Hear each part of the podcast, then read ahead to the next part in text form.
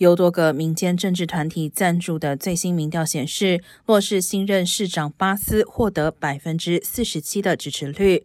同时，差不多相同比例的受访者认为，他能解决城市无家可归者和住房方面的问题。